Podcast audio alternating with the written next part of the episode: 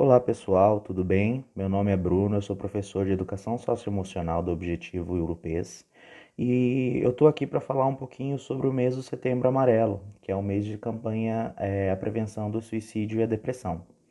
Hoje, especificamente, nós vamos falar um pouco sobre depressão. A depressão é, ou transtorno depressivo maior é uma doença comum e muito séria que afeta negativamente o modo como o ser humano se sente como ele pensa e como ele age, mas felizmente tem tratamento, tá? Ah, são várias as causas da depressão, mas eu vou citar aqui quatro principais que são as mais importantes e as mais recorrentes. A primeira causa que pode desencadear a depressão é o fator genético. Então, pais e mães depressivos, é, os filhos de pais e mães depressivos, eles têm duas vezes mais chances de desenvolver é, um quadro depressivo do que o restante da população. Assim como pessoas que têm pais, mães e avós depressivos têm três vezes mais chances de desenvolver a depressão.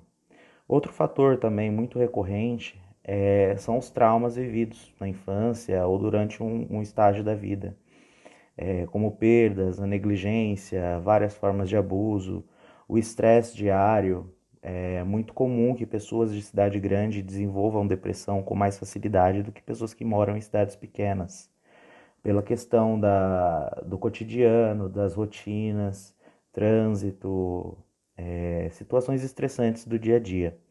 Também existem outro, outro, fator muito relevante são as atividades tóxicas. Então são os maus hábitos, maus hábitos alimentares, o sedentarismo, o uso de álcool, de substâncias psicoativas. Tudo isso pode desencadear quadro, quadros depressivos. Outro fator também que é muito importante são alterações cerebrais, ou seja, problemas na mente, é, assim como outras doenças também. As causas elas, elas se somam e geram a depressão. Não existe uma causa só, é uma soma de fatores. E esses fatores, quando combinados, elas podem gerar quadros de depressão, desde o mais leve ao moderado até a depressão severa. Alguns sintomas da depressão eles são muito característicos na, e eles, eles afetam muito o humor, os pensamentos, as interações sociais, é, interferindo até na, na no, no, desenvolvimento físico da pessoa, na qualidade de vida da pessoa.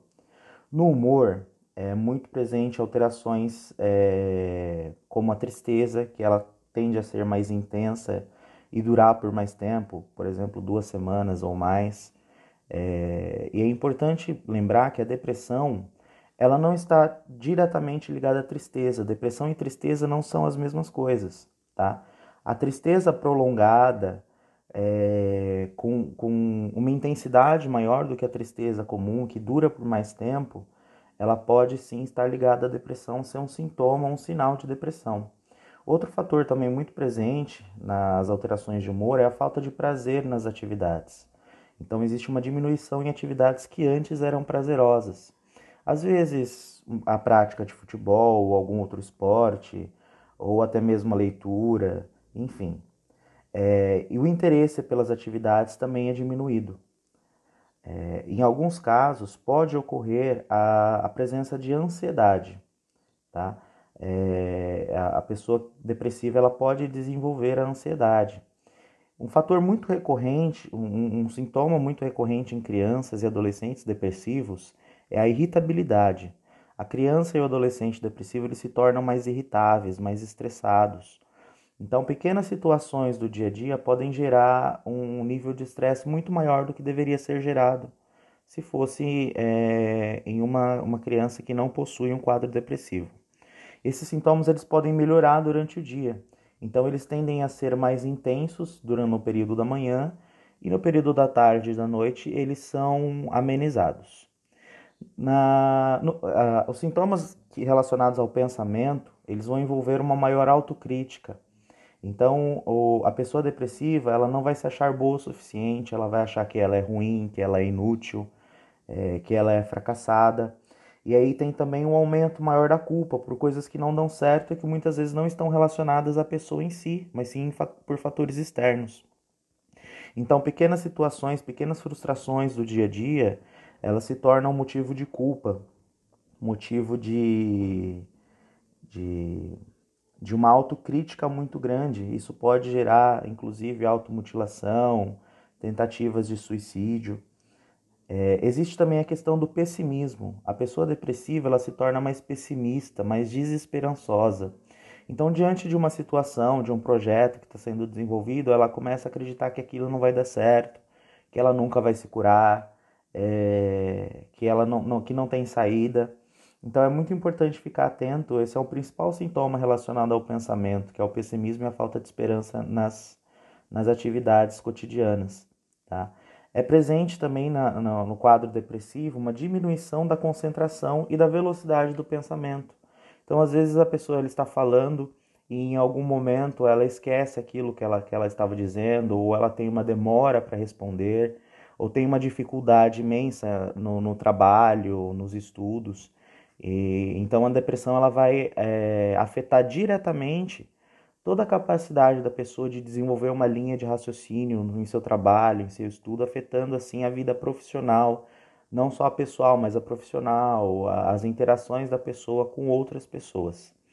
Existem também sintomas físicos, e o mais presente deles é a falta de energia física, como por exemplo cansaço, a fadiga, a sensação de, de que o corpo não está bem, o mal-estar, é, falta de vontade de, de levantar, de fazer uma atividade física, tá?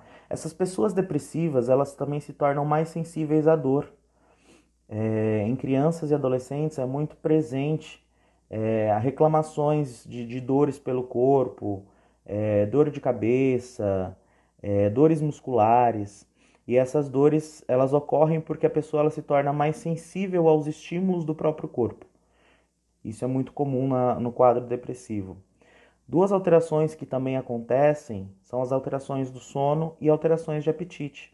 Então a pessoa ela pode é, dormir muito ou dormir pouco, ela tem um excesso de sono somado a essa fadiga, ao cansaço, ou ela pode ter a insônia, a falta de sono, que também gera o cansaço e a fadiga.